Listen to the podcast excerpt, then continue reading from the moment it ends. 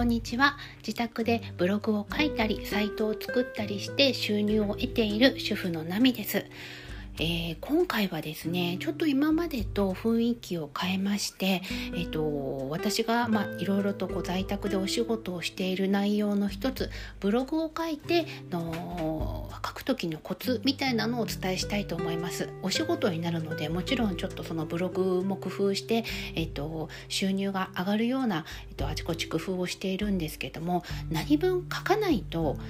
当然なんですけども収入も入ってこないし読んでくださる方も出てこないですよね。で、えっと、小さい子がいる方で、まあ、あのブログを書いてみたい在宅でお仕事できるならって思っていらっしゃる方多いかと思うんですが挫折する人は大半あのやっぱり子供が夜泣きがひどくて書く時間がなくなっちゃったとかそういったところでやっぱりこうつまずいてそのまま、えっと、ブログを継続できなくなっちゃったっていう人結構多いかなと思うんですね。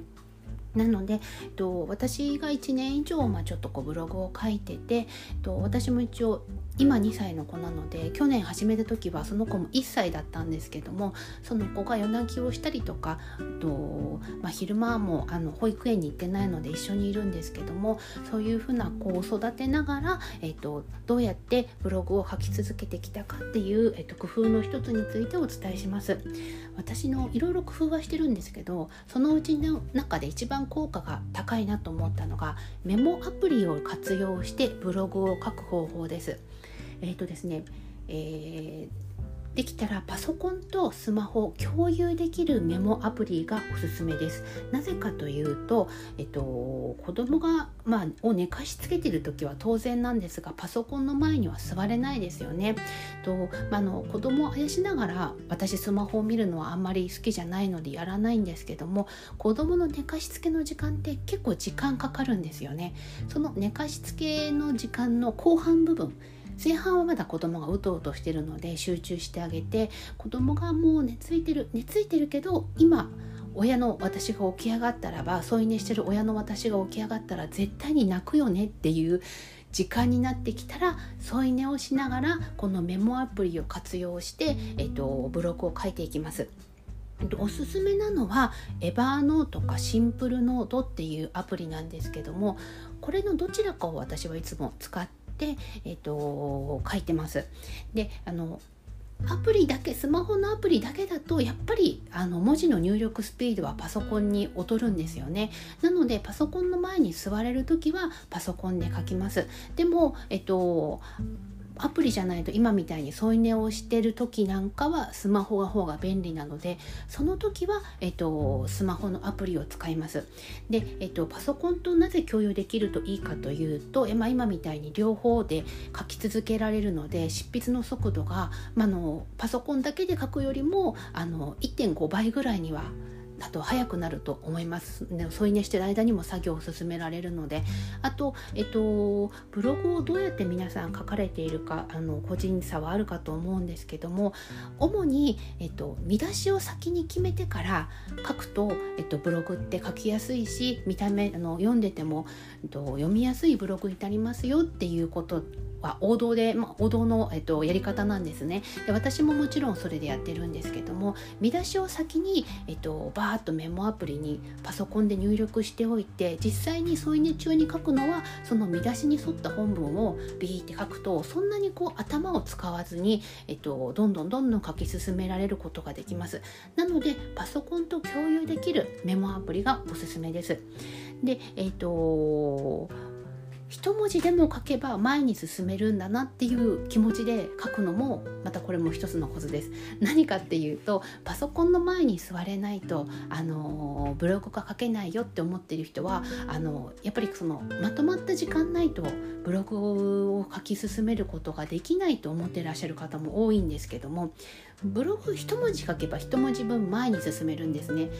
私はその気持ちであの仮に今添い寝をしててああもうちょっと書けるかなって思ったとしても一文字書いてウェンって泣いちゃったらばもちろんスマホ置きます。そうするとあ一文字しか書けなかったと思うんですけどもでも書いた分は絶対に前に進んでるんです。それの積み重ねでやっぱりあのブログの更新を続けることができてましてとあちこちちょっと複数に私あのブログやサイトを分散させちゃってるんです。ですがトータルで1年間でなんとか100記事以上はそんなことをしながら書き進めています。でメモアプリを活用してブログを書く時のともう一つのコツとしてはとこれはあの具体的なコツなんですけどもメモアプリに書いた文章をと私はワードプレスっていう、あのー、まあ、ブログを作ってるシステムですよね多分きっと使ってる方多いと思いますしわからない方はちょっとワードプレスで検索していただけるといっぱいサイト出てくるのでこのご覧になっていただければと思うんですがワードプレスのサイトにコピーペコピーとペーストで貼り付けるんですがその時に、えっと、テキストエディターというところに